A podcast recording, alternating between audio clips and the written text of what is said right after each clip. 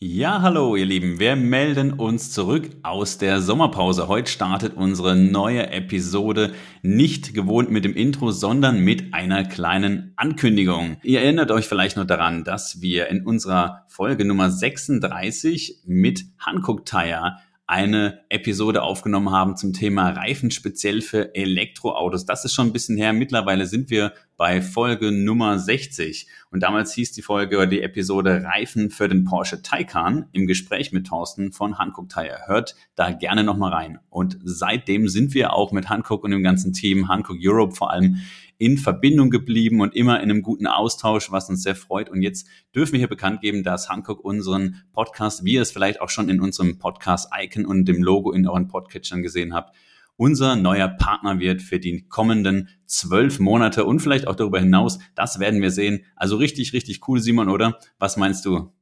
Ja, also ich freue mich auch total auf die Zusammenarbeit geht auf jeden Fall schon mal sehr gut los und ich ähm, krieg ja auch selber hoffentlich bald meinen neuen Tesla. Ich hoffe, dass da auch schon Hankook äh, Tires drauf sind. Auf jeden Fall werde ich dann im Winter damit fahren. Auf jeden Fall eine geile Sache und ich freue mich schon drauf. Es geht speziell, wie gesagt, um den Hankook Ion. Das ist die neue globale Reifenfamilie für Elektrofahrzeuge, die die nachhaltige Mobilität weiter voranbringen soll. Also sie verspricht mehr Reichweite pro Batterieladung sowie einen höheren Geräuschkomfort, effiziente Neuentwicklungen äh, ja, in den Dimensionen 18 bis 22 Zoll und auch erhält die schon jetzt, also ab Mai 2022, wenn ihr euch für das Produkt oder für die Produkte interessiert. Wahrscheinlich, wenn ihr ein Neufahrzeug habt, wie gesagt, äh, zum Beispiel aus der VW ID-Reihe jetzt oder auch bei Tesla kann es gut sein, dass äh, Hankook-Reifen bereits drauf sind, also spezielle E-Auto-Reifen. Und ja, es gibt äh, die mh, Reifen äh, als Sommerversion, als Winterversion und sogar als Ganzjahresreifen. Also eine echt schöne Sache und da werden wir auf jeden Fall immer wieder ein bisschen berichten, denn äh, Hankook ist ein, unser absoluter Wunschpartner. Ich habe es gesagt, wir sind da auch mit persönlich mit dem Team immer super im Austausch gewesen. Hat sich irgendwie, also nie aus den Augen verloren, hat sich mal bei Events getroffen und das wird hoffentlich jetzt auch ähm, ja, in der Post-Corona-Zeit, ja, wir werden es sehen, aber vielleicht dann auch mal wieder der Fall sein. Zum Beispiel vielleicht auch mal bei der Formel E, denn Hankook ist auch bei der Formel E am Start und wird dort äh, als äh, Reifenpartner aktiv sein und zum Beispiel auch, da hatten wir auch ein bisschen die Finger mit im Spiel bei der Vermittlung, auch beim E-Cannonball, also dem Event des Jahres, also dem Community-Event. Und da wird Hankook auch als Goldsponsor dabei sein. Und ja, da freuen wir uns natürlich riesig drauf. Das findet ja dann auch jetzt im September statt. Und äh, ja, auch mit einem super spannenden Team auf jeden Fall. Dazu können wir jetzt noch nichts sagen, aber ja, da werdet ihr vielleicht, wenn ihr mitfahrt oder das verfolgt, auch Hankook nochmal sehen. Und jetzt natürlich ganz cool, dass sie sich auch an uns als Podcaster gewandt haben und hier diese Partnerschaft mit uns eingehen. Da freuen wir uns riesig. Also vielen Dank, Grüße raus ans liebe Hankook-Team, ähm, Stefan, Larissa, Lisa und äh, natürlich auch viele Grüße nach Korea, denn Hankook ist ja eine koreanische Marke. Ja, Simon, wie sieht's denn bei dir aus mit deinem Tesla? Du hast den immer noch nicht, gell? Also ursprünglich war ja, ähm, ich habe ja im Februar bestellt und ursprünglich hieß es ja, er hätte im August kommen sollen. Ähm, das wird jetzt eine knappe Kiste. Nee, Spaß, auf der Webseite steht jetzt gerade noch November bis Dezember als Lieferzeitraum. Zwischenzeitlich war auch schon September drin gestanden, aber ich bin immer noch voller Hoffnung, dass wir äh, in den nächsten sechs Wochen neue Erkenntnisse kriegen, was das angeht. Also ich drücke dir total die Daumen und freue mich schon auf die erste Mitfahrt, nicht in einem geleasten Tesla wie sonst, äh, beziehungsweise geliehenen, gescherten Tesla, sondern wirklich dann in dem ersten eigenen. Warum bist du jetzt nochmal auf ein eigenes Auto umgestiegen? Du warst ja bei uns mal hier der Carsharer. Ja, genau. Ich war ja immer der Carsharer und tatsächlich bin ich ja jetzt leider nicht mehr im schönen Heidelberg wohnhaft, sondern ähm, meine Frau und ich haben ja ein Haus gekauft, jetzt ein bisschen ländlicher. Das äh, macht natürlich meine Mobilitätssituation ein bisschen anders und jetzt müssen wir wohlgedrungen mit dem Auto fahren und deswegen muss es natürlich ein E-Auto sein. Und Richtig was sollte, so. da, was sollte da besser sein als ein Tesla? Und äh, da findet zusammen, was zusammengehört, denke ich immer.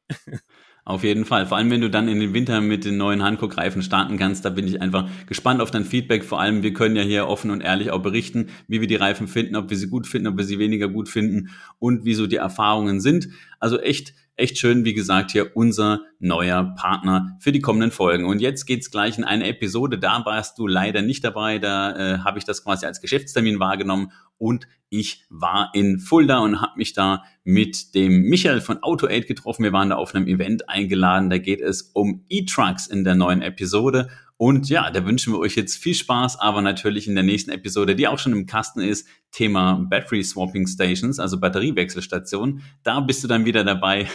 Wie du weißt, da haben wir schon alles aufgenommen und wir haben noch viele weitere spannende Themen für euch im Petto. Also, dann sage ich mal, rein geht's in die neue Folge. Simon, wir sehen uns und bis dann. Ciao.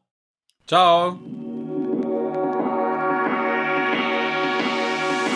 Schön, dass du eingeschaltet hast. Hier ist Bytes and Batteries, dein E-Mobility Podcast. Eine neue, ganz frische Ausgabe mit den zwei großartigen Gastgebern, Simon und Jörg. Ja, hallo und ganz herzlich willkommen zu einer neuen Folge von Bytes and Batteries, dein E-Mobility Podcast. Heute seit langem wieder mit einer echten Live-Folge, denn das hatten wir schon eine ganze Zeit nicht mehr. Die meisten Folgen liefen leider remote oder vielleicht mal in einem Veranstaltungsraum, aber heute nicht. Und wir haben auch zur 60. Folge, im Übrigen heute, Glückwunsch an uns selber, eine richtig, richtig, richtig tolle Episode, denn es geht um das Thema E-Trucks. Leider ist der Simon heute nicht dabei, aber vielleicht kennt ihr noch aus einem der letzten Podcast-Episoden unseren Mann mit dem Mikrochip in der Hand von AutoAid, denn wir haben uns heute den Sebastian von DAF Trucks eingeladen. DAF ist ein niederländischer Lkw-Produzent und gehört zum amerikanischen Packer-Konzern. Der Bytes and Batteries Podcast wird präsentiert von imherzengrün.de. Jetzt kannst du Elektromobilität nach außen tragen. Nachhaltige Kleidung in coolen Designs rund um das Thema Elektromobilität und viele weitere schöne Motive gibt es jetzt auf imherzengrün.de. Ja, dann würde ich sagen, ich übergebe mal direkt an dich, Sebastian. Vielleicht kannst du dich einfach unseren Hörerinnen und Hörern kurz mal vorstellen. Was machst du bei DAF? Was ist so deine Aufgabe und wo kommst du her? Was hast du mit Elektromobilität zu tun? Ja, hallo, mein Name ist Sebastian Allershausen. Ich bin bei DAF Trucks Deutschland tätig als Key Account Manager und ich betreue einige Kunden im süddeutschen Raum in Bezug auf Elektromobilität. Das ist sehr, sehr spannend. Und wir haben uns denn heute hier zusammengefunden in Fulda. Also wir sind nicht bei uns im Badischen, wie sonst häufig, also in der Nähe Wiesloch, Waldorf, Mannheim unterwegs, am Hockenheimring, da podcasten wir häufig. Nein, heute sind wir in Fulda eingeladen worden und zwar hier von unserem Mr. AutoAid. Vielleicht möchtest du auch mal, auch mal ein paar Worte zu dir sagen und ganz kurz mal unsere Hörerinnen und Hörer begrüßen. Ja, hallo, hier ist Michael Richter. Angekündigt wurde ich mal in einem Podcast mit dem Chip in der Hand, weil ich komplett digitalisiert lebe. Und ja, meine letzte Aussage war bei euch im Podcast, wir machen mal einen Podcast, ich unterstütze euch und ja, Ende der Geschichte ist, wir machen auch einen und diesmal zu einem der spannendsten Themen für die Zukunft, Elektromobilität mit Trucks.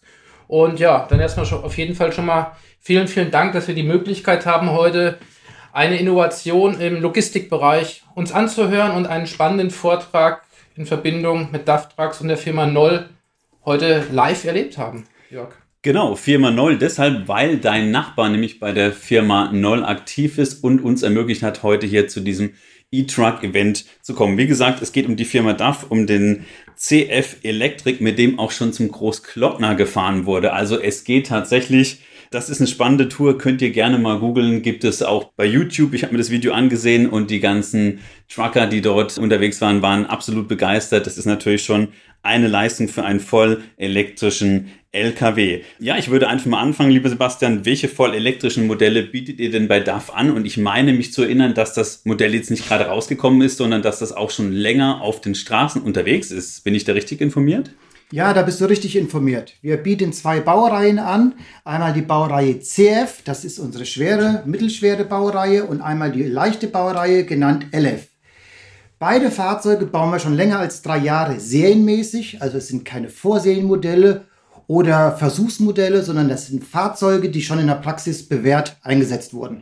Und kannst du gleich was zu den typischen Fragen sagen? Wie sieht es denn aus mit Reichweite? Und Ladedauer. Das interessiert natürlich vor allem die Unternehmerinnen und Unternehmer, die hier vielleicht zuhören und überlegen, hey, soll ich vielleicht mit meinem Fuhrpark oder meinem Lkw-Fuhrpark auch auf Elektromobilität umsteigen? Wie lange fahren die Dinger? Wie lange laden die? Natürlich wollen wir auch mal über die Preise sprechen, aber fangen wir doch mal mit Reichweite und Ladedauer an. Ja, die Reichweite und die Ladedauer sind sehr unterschiedlich, je nach Einsatzzweck des Fahrzeuges. Wir können Reichweiten bis zu 280 Kilometer in unserer LF-Baureihe generieren. Wir müssen aber davon ausgehen, dass die Reichweiten je nach Fremdverbraucher im Aufbau auch kürzer sind. Fremdverbraucheraufbau ist die Ladebordwand zum Beispiel, ein Absetzkipper, der elektrisch-pneumatisch angetrieben wird. Entschuldigung, elektrisch-hydraulisch. Mist. das macht nichts. Okay, das macht gar nichts.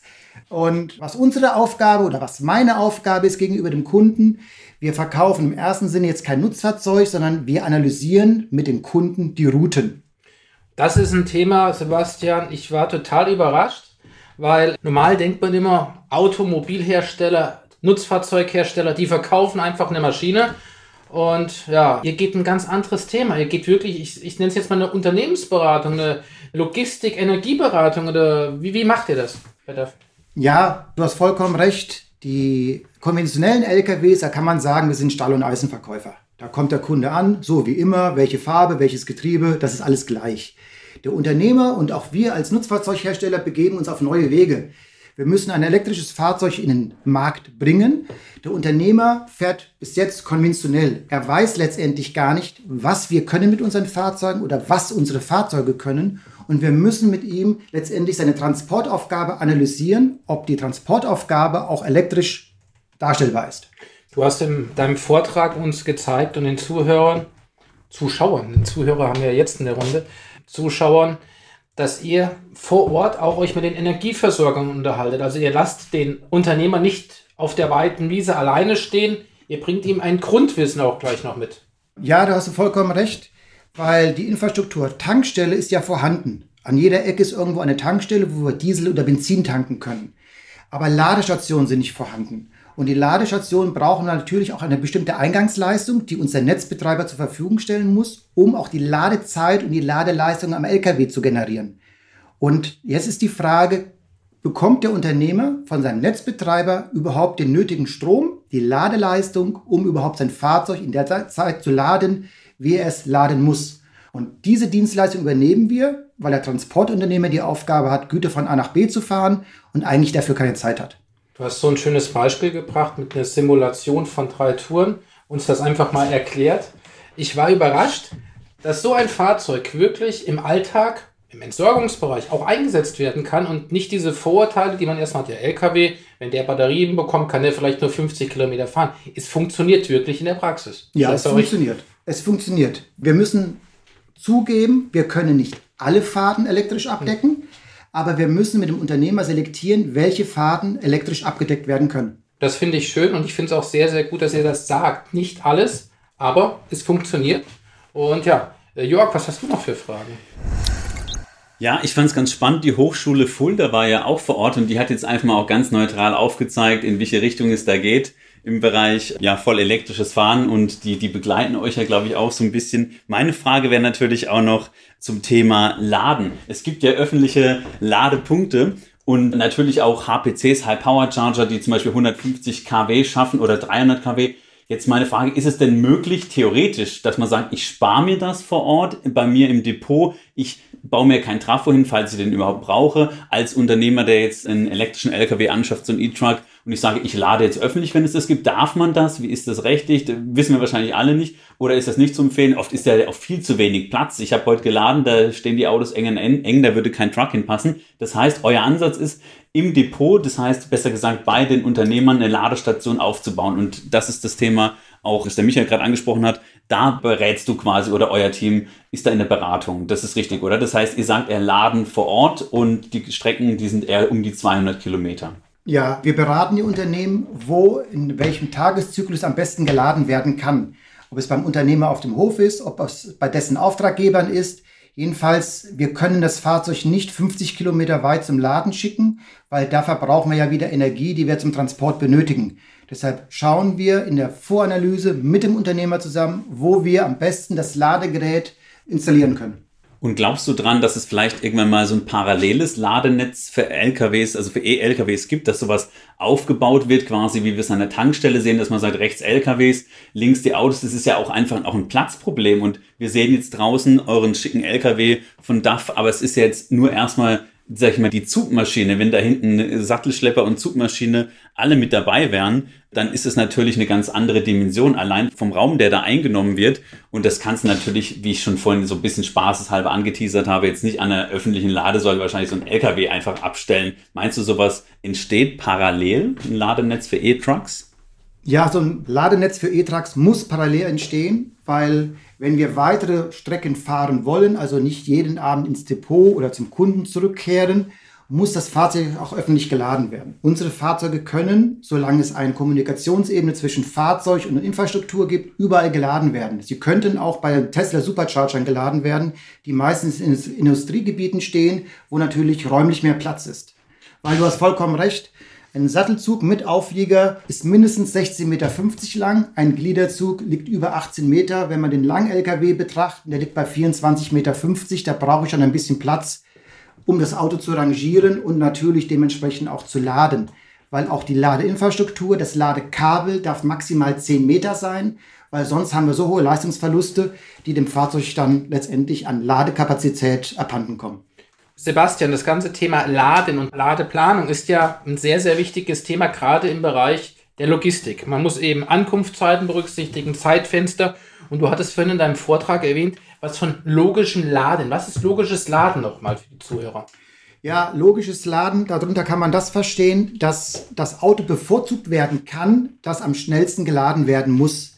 Beispiel, der Unternehmer hat drei Autos auf dem Hof stehen die von ihren Mitarbeitern sind und dann kommt der LKW an, der muss natürlich letztendlich eine kurze Ladedauer haben und dementsprechend kann man ihm eine hohe Ladekapazität zusprechen. Das ist das logische Laden. Der, der am schnellsten wieder weg muss, bekommt die größte Ladezeit. Quasi so ein dynamisches Lastmanagement wird es ja. bei uns im Pkw-Bereich oft genannt. Läuft es dann über eine Software wahrscheinlich einfach auch ganz normal über ein Backend? Verwaltet ihr dann sowas oder läuft es dann über den Logistiker, also den Unternehmer? Ja, das macht der Fuhrparkleiter selbst. Wenn zum Beispiel das Auto des Mitarbeiters morgens an die Steckdose gesteckt wird, kann man eingeben, wann das Auto voll sein muss. Also sprich abends 17 Uhr, wenn sein Tagesablauf, sein Job vorbei ist. Kommt unser LKW oder der LKW des Unternehmers an die Ladesäule, kann man sagen, das Auto des Mitarbeiters wird erstmal runtergenommen von der Leistung, weil die Leistung erstmal fürs Laden des LKWs benötigt wird. Wenn der LKW wieder entkoppelt wird von der Ladeinfrastruktur, kann der PKW weitergeladen werden. Das bedeutet, ihr bietet nicht nur den LKW an, ihr bietet die Ladestation an, ihr bietet den Vollservice an und bietet somit dem Unternehmer auch die Möglichkeit, seinen ja, Pkw-Fuhrpark mit Energie zu versorgen. Ja. Wir sehen uns als Dienstleister, weil Ladeinfrastruktur nicht vorhanden ist, muss Ladeinfrastruktur geschaffen werden. Weil sich der Unternehmer nicht um alle Feinheiten kümmern möchte und kümmern kann, bieten wir ihm halt an, Fahrzeug, Ladeinfrastruktur und alle anderen Maßnahmen für ihn abzuarbeiten. Finde ich super. Das ist ja so eine Art rundum sorglos Paket, denn jetzt einfach zu sagen, hier ist der E-Truck und dann schau mal, das werden viele nicht machen. Jetzt auch nochmal meine Frage zum Preis. Ich kann mir überhaupt nicht vorstellen, Sebastian, was so ein Truck generell kostet, also so ein vergleichbarer und wie das mit den Mehrkosten ist im Vergleich zum E-Truck. Thema Förderung haben wir vorhin ein bisschen was gehört einfach jetzt nicht konkret, aber gibt es denn da überhaupt Förderprogramme? Werden da Unternehmer dann unterstützt? Ja, natürlich gibt es Förderprogramme. Ohne diese Förderprogramme kann sich ein Unternehmer derzeit einen elektrischen LKW nicht leisten. Wir haben Kaufsummen von 350 bis 370.000. Nach oben hin ist, sage ich mal, die Richterskala noch offen. Man kann auch LKWs für 400.000 Euro kaufen. Der Staat hat ein Förderprogramm aufgelegt, wo 80 Prozent der Mehrinvestitionsausgaben gefördert werden. Das bedeutet 80 Prozent von der Differenz zwischen konventionellem Fahrzeug und dem elektrischen Fahrzeug. Wenn wir diese Förderprogramme mit in die Kalkulation aufnehmen, müssen wir dem Unternehmer sagen, dass er für ein elektrisch betriebenes Fahrzeug immer noch etwa 40.000 Euro mehr zahlt gegenüber einem konventionell betriebenen Fahrzeug, also einem Dieselfahrzeug. Man darf aber in den Rechnungen nicht vergessen, dass der Unternehmer auch die Ladeinfrastruktur noch anschaffen muss. Für ein dieselbetriebenes Fahrzeug sind Tankstellen vorhanden. Für ein elektrisch betriebenes Fahrzeug muss auch diese elektrischen Tankstellen geschaffen werden, die auch nochmal zwischen 50.000 und 60.000 Euro kosten.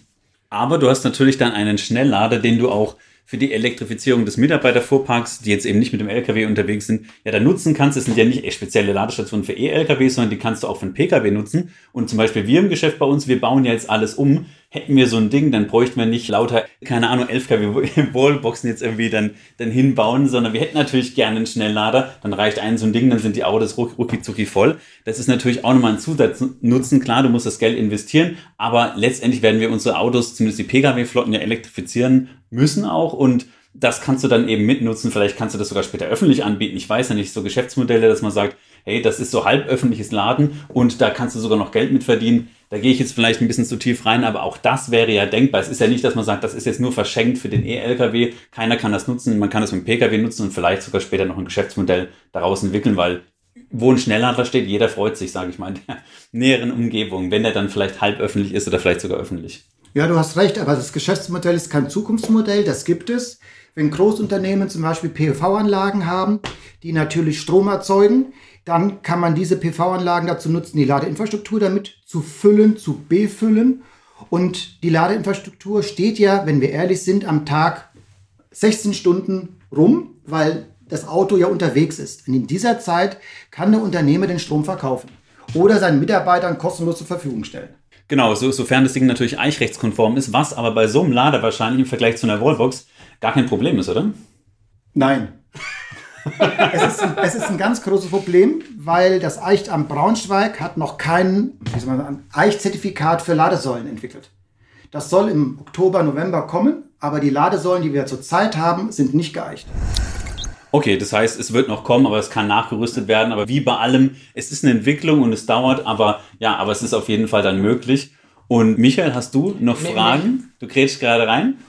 Ich muss noch mal kurz reingrätschen bezüglich Eichung. Gerne. Aus diesem Grund verkaufen die Pkw-Hersteller ganz gerne Ladepackage für was weiß ich. Wenn sie ein Fahrzeug kaufen, kann man für 500 Euro ein Strompaket kaufen. Da umgeht man letztendlich das Eichrecht, weil man einfach sagt, du bekommst für 500 Euro Strom und dieser Strom muss nicht eichgenau abgerechnet werden. Das Eichrecht ist auch irgendwie. Nee, ich finde das sehr interessant. Ich finde es auch gut. Ich finde das sehr interessant, wie wir das hier gerade machen, weil es ist eben wirklich mal was aus der Praxis, wo jeder denkt, es ist teuer. Ja. Und es ist ja teuer. Und das ist jetzt eigentlich wieder eine Frage zum Reinschneiden. Sorry, dass wir das jetzt hier so unterbrechen. Ich würde gerne noch mal ein bisschen aus Deutschland rausgucken. Was sind die Gründe, die andere Nachbarländer bewegen, Elektromobilität beim Trakt zu fördern, Sebastian? Also der erste Beweggrund, eine Elektromobilität beim Truck herbeizuführen, sind die Einsparung von CO2-Emissionen. Viele Kunden sagen, das ist mir aber alles viel zu teuer, das bezahlt mir keiner. Die nächsten Beweggründe eigentlich elektrische Fahrzeuge einzuführen, ist nicht die CO2-Emission, sondern die Lärmemission. Weil unsere Nachbarn, und wir sind ja ein holländisches Unternehmen, unsere Nachbarn im Benelux, die haben auch ein Lärmemissionsgesetz, sodass in Städten nach 22 Uhr oder vor 6 Uhr morgens keine Fahrzeuge, keine Nutzfahrzeuge durchfahren dürfen oder reinfahren dürfen, die mehr als 64 dBA haben. Und 64 dBA können nur elektrische Fahrzeuge erreichen. Kein Gasfahrzeug, kein benzingetriebenes Fahrzeug und kein dieselbetriebenes Fahrzeug. Also muss der Logistiker, der Unternehmer sich immer mehr Gedanken machen, auch über Elektromobilität im Nahbereich. Ja, ich glaube, darüber hatten wir es auch vorhin schon. Es gibt ja immer so Pflicht und Kür und viele, es gibt vielleicht so ein paar Enthusiasten, die sagen, ich kann mir das leisten, ich will mir das leisten, ich will was fürs Klima tun. Für andere ist es schwieriger umzusteigen oder sie sind vielleicht einfach noch ein bisschen klassischer unterwegs und tun sich dann schwer mit so einem Umstieg. Aber momentan kann man sich ja noch aussuchen. Wie du gerade richtig sagst, so oft in den Benelux-Ländern ist man ja häufig gerade in dem Bereich Elektromobilität und auch in anderen Dingen oft ein bisschen weiter. Ich glaube, das ist kein Klischee, das ist tatsächlich Fakt. Und ja, irgendwann wird das dann vom Gesetzgeber ja verordnet und dann muss das kommen. Das heißt, das Ganze wird sich in die Richtung entwickeln. Aber ich glaube auch mal weg vom BEV, also vom Battery Electric Vehicle, ist es ja, glaube ich, auch so, dass im Güter- und Schwerlastverkehr ja auch Wasserstoff eine Rolle spielen wird. Das sagen wir auch immer wieder. Pkw passt ja auf jeden Fall das BEV gut, aber auch Wasserstoff oder die Brennstoffzelle, die wird ja irgendwann nochmal kommen. Kannst du ungefähr jetzt, du hast natürlich auch keine Glaskugel, aber mit deiner Erfahrung sagen, wird das in fünf Jahren sein, in zehn, in 15 Jahren? Kann man das so sagen? Oh, eine Glaskugel habe ich leider auch keine. Ich persönlich gehe davon aus, dass der Wasserstoff vielleicht in 15 Jahren wirklich eine größere Rolle im Fernverkehr spielt Unsere Elektroautos sind ja die Vorboten zu den Brennstoffzellen, zu den Wasserstofffahrzeugen, weil auch ein Brennstoffzellenfahrzeug hat einen Elektromotor und hat eine kleine Batterie an Bord. Also das, was wir zurzeit vertreiben oder vermarkten, ist jetzt keine Technologie, die in fünf oder in zehn Jahren wieder im Deutschen Museum zu finden ist, sondern das ist der Vorbote für die Wasserstofftechnologie. Okay, super. Vielen Dank für die Einschätzung. Da hat man so einen Zeithorizont. Michael, wie sieht's aus? Jetzt hab haben wir den Sebastian hier vor Ort und können, eine, ihn, können ihn noch verhaften. Eine, eine Frage, die mich zu Beginn im Bereich, als ich mich mit Elektromobilität beschäftigt hatte, war das Thema Garantie. Wie lange lebt so eine Garantie? Ich kaufe mir ein Auto für eine Viertelmillion, Entschuldigung, LKW und noch mehr. Nach drei Jahren ist die kaputt. Nach einem Jahr gibt es da Garantien. Wie weit kann ich mit so einer Batterie fahren, abgesehen von der Ladeleistung? Wie geht ihr bei DAF damit um mit dem Thema? Ja, du hast recht. So ein Auto ist sehr, sehr teuer. Und so ein Auto muss länger gefahren werden als ein konventionelles Dieselfahrzeug. Wir als DAF, und ich glaube, da sind wir der einzige Hersteller, geben unter bestimmten Voraussetzungen bis zu sechs Jahren Garantie auf die äh, Batterie. Okay, super, vielen Dank. Und zum Thema Großkloppnatur, damit haben wir ja angefangen.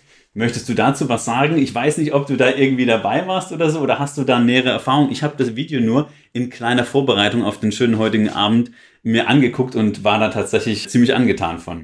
Ja, dabei war ich leider nicht. Meine Tochter hat 18. Geburtstag gefeiert, da musste ich dabei sein. Das ist ein Händler von uns gewesen, den ich auch selbst als Area Sales Manager betreue. Das ist die Firma Chan in Österreich. Und man hat einfach mal eine neue Herausforderung für das Fahrzeug gesucht. Die Firma Chan hat sehr gute Kontakte zur Großglockner Hochalpenstraße. Die war bis 13 Uhr für den normalen Verkehr gesperrt und wir durften dann mit dem Fahrzeug mit 26 Tonnen Zuggesamtgewicht den Großglockner überfahren. So viel wie ich weiß, waren vier Kamerateams dabei und 25 Journalisten. Wow, ich bin sprachlos. Ich wusste das bis eben gar nicht, bis du es mir auch sagtest, Jörg.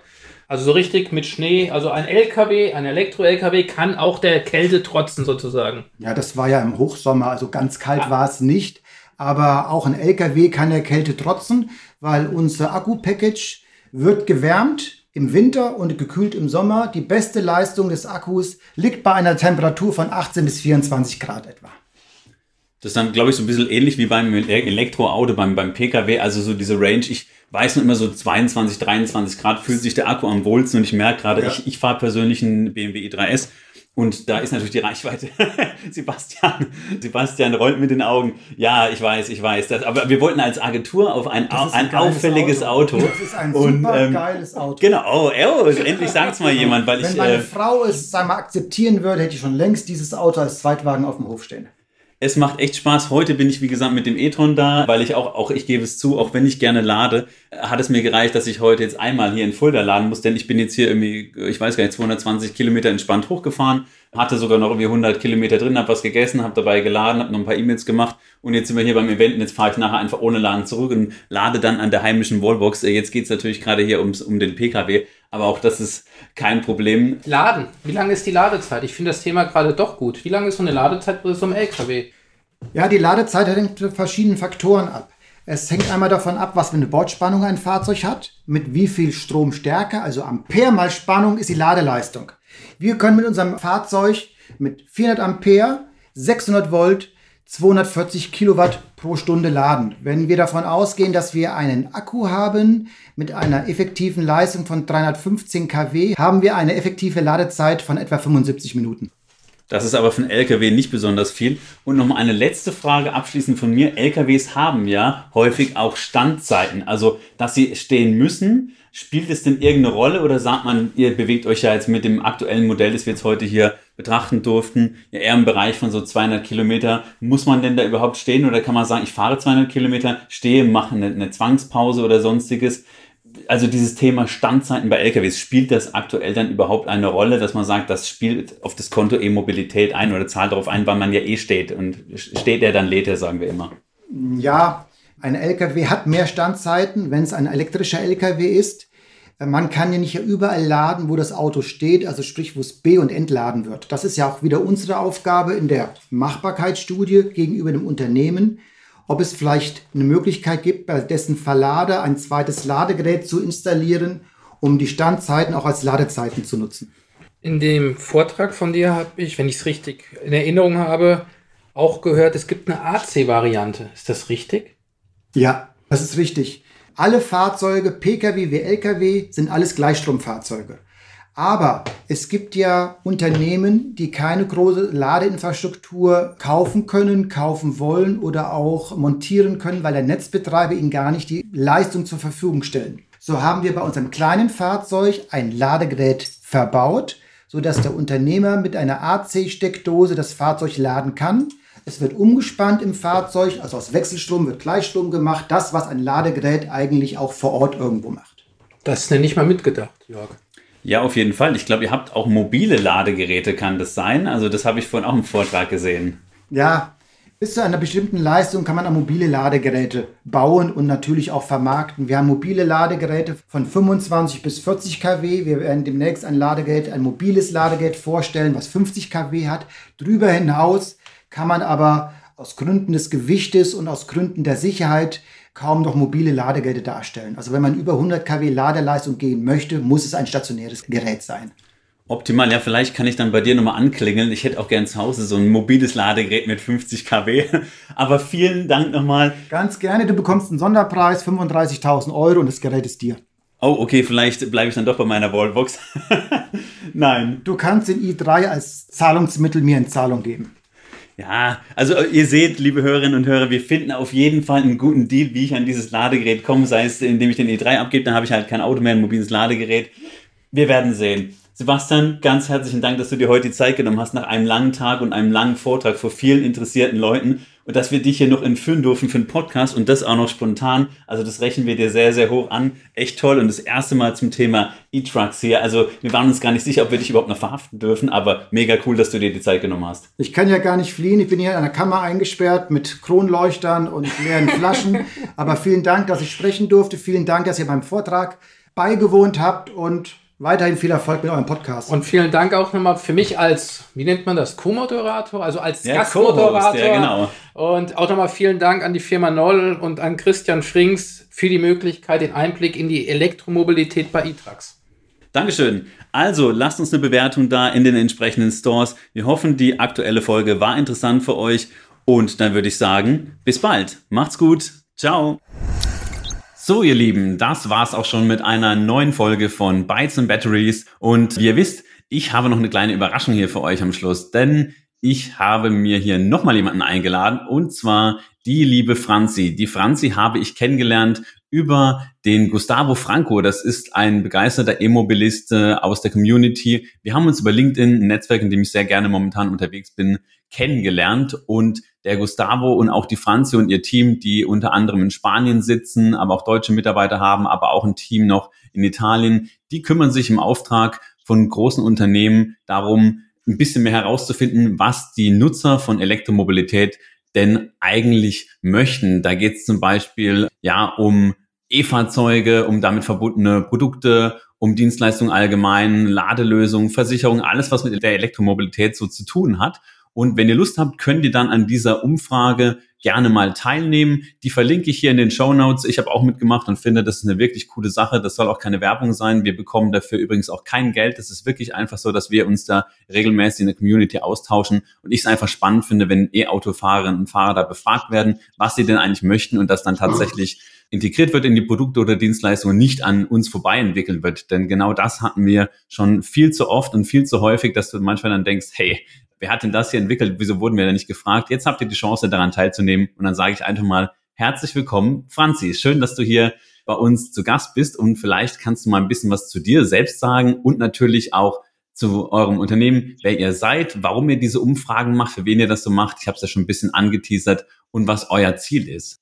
Ja, hallo Jörg, vielen lieben Dank für die Einladung. Freut mich sehr, dass ich in eurem Podcast dabei sein darf. Auch eine ganz neue Erfahrung für mich. Hab das noch nie gemacht, aber ich denke, es wird ganz gut. Genau, wir sind ein kleines Unternehmen aus dem sonnigen Barcelona, sind seit 2016 im Bereich der Nachhaltigkeit tätig und spezialisieren uns seit 2018 auf die E-Mobilität. Aktuell mehr in Spanien und Italien wie Jörg ja schon gesagt hat, haben wir auch ein paar Leute in Italien sitzen und natürlich hier in Barcelona.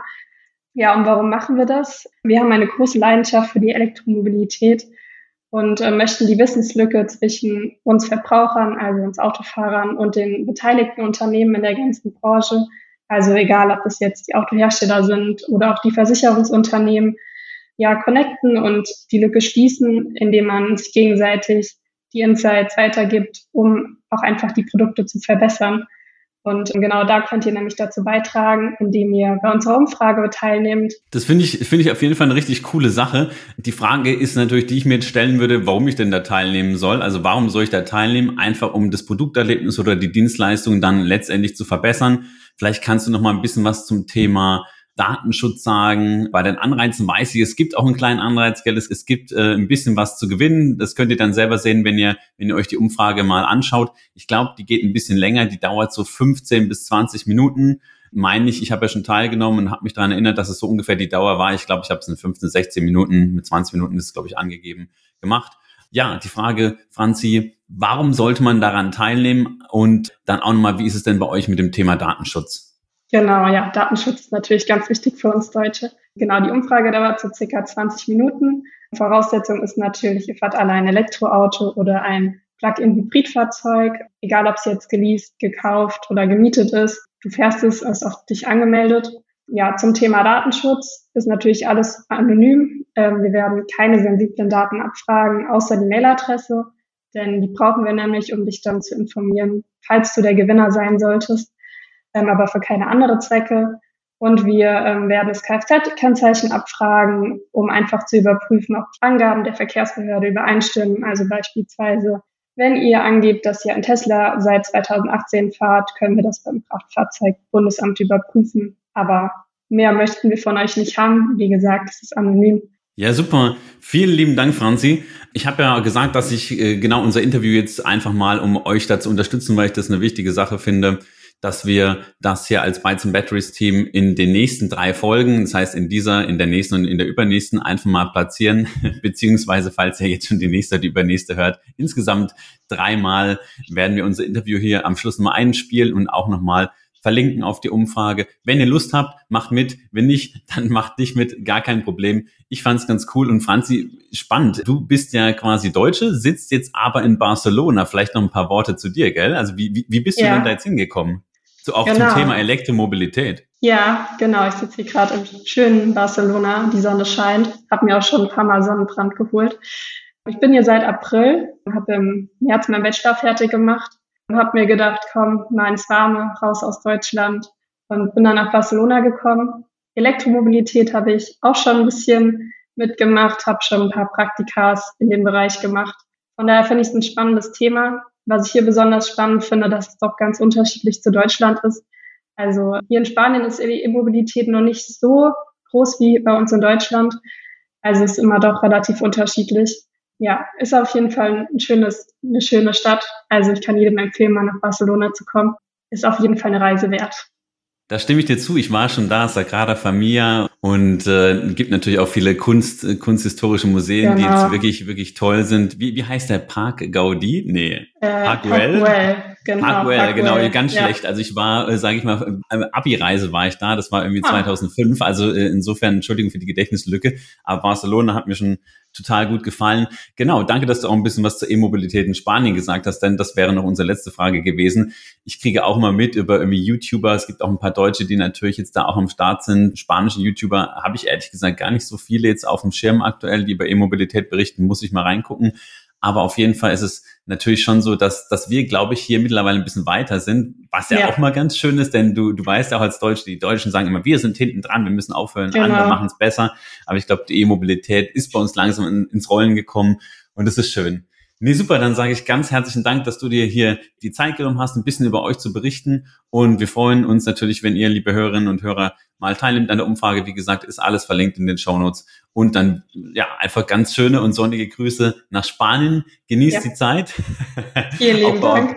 Bei, auch bei uns steht, glaube ich, so langsam die Urlaubssaison an oder die Urlaubsvorfreude. Und ja, dann sage ich, bis bald. Wir hören und ja. sehen uns. Dankeschön. Vielen Dank. Und hat Spaß gemacht. Fand ich auch. Ciao, Franzi. Tschüss. Der Bytes and Batteries Podcast wird präsentiert von imherzengrün.de. Jetzt kannst du Elektromobilität nach außen tragen. Nachhaltige Kleidung in coolen Designs rund um das Thema Elektromobilität und viele weitere schöne Motive gibt es jetzt auf imherzengrün.de.